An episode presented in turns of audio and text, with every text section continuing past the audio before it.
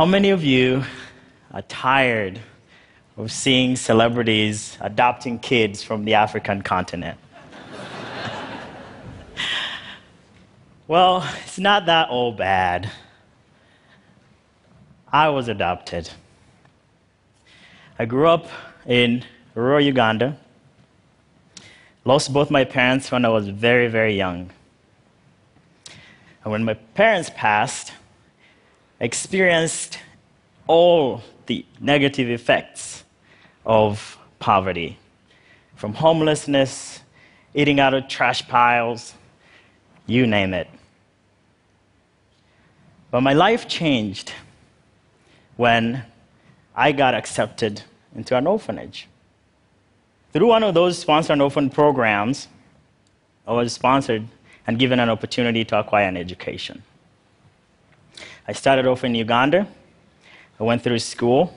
And the way this particular program worked, you finished high school, and after high school, you go learn a trade. So you become a carpenter, a mechanic, or something along those lines. My case was a little, was a little different. The sponsor family that was sending these $25 a month to this orphanage to sponsor me, which never, I've never met them, said, Well, we would like to send you to college instead. Oh, it gets better. and they said, If you get the paperwork, we'll send you to school in America instead. So, with their help, I went to the embassy and applied for the visa. I got the visa. I remember this day like it was yesterday. I walked out of the embassy with this piece of paper in my hand, a hope in my step, a smile on my face, knowing that my life is about to change. I went home that night and I slept with my passport because I was afraid that someone might steal it. I couldn't fall asleep. I kept feeling it. I had a better idea for security.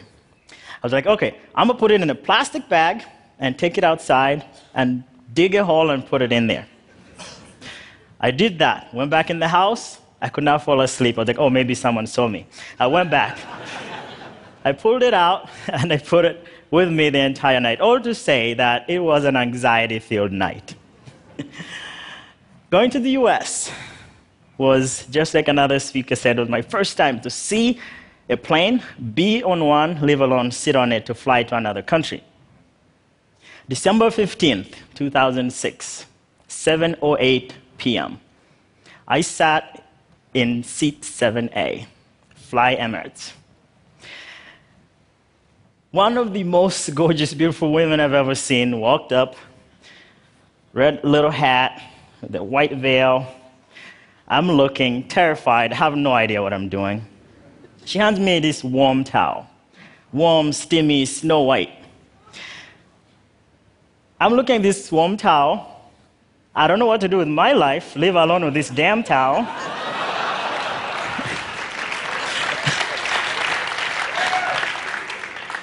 I did one of the, you know, anything anyone could do in that situation. Look around, see what everyone else is doing. I did the same. Mind you, I drove about seven hours from my village to the airport that day.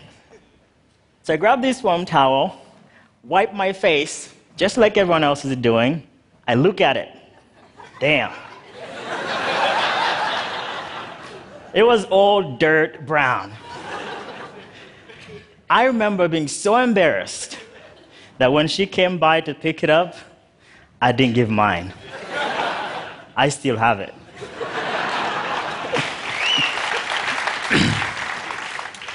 Going to America opened doors for me to live up to my full God given potential. I remember when I arrived, the sponsor family embraced me, and they literally had to teach me everything from scratch. This is a microwave, that's a refrigerator, things I've never seen before.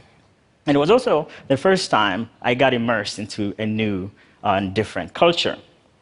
These strangers showed me true love.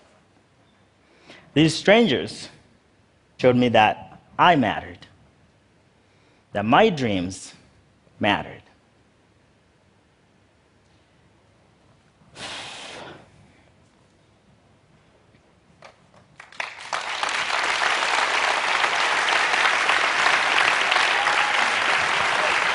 Thank you. These individuals had two of their own biological children. And when I came in, I had needs. They had to teach me English, teach me literally everything, which resulted in them spending a lot of time with me. And that created a little bit of uh, jealous with their children. So, if you're a parent in this room and you have those teenager children who don't want anything to do with your love and affection, in fact, they find it repulsive, I got a solution adopt a child. It will solve the problem. I went on to acquire two engineering degrees from one of the best institutions in the world. I gotta tell you, talent is universal, but opportunities are not.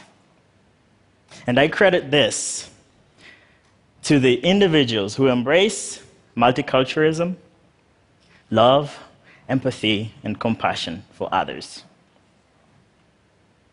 We live in a world filled with hate, building walls, Brexit, xenophobia here on the African continent.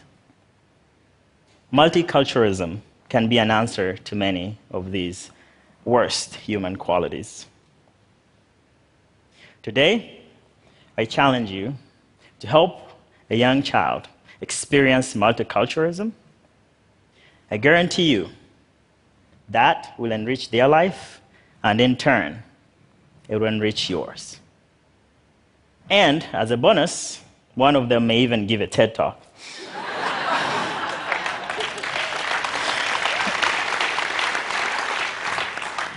We may not be able to solve the bigotry and the racism of this world today, but certainly we can raise children to create a positive, inclusive, connected world full of empathy, love, and compassion. Love wins. Thank you.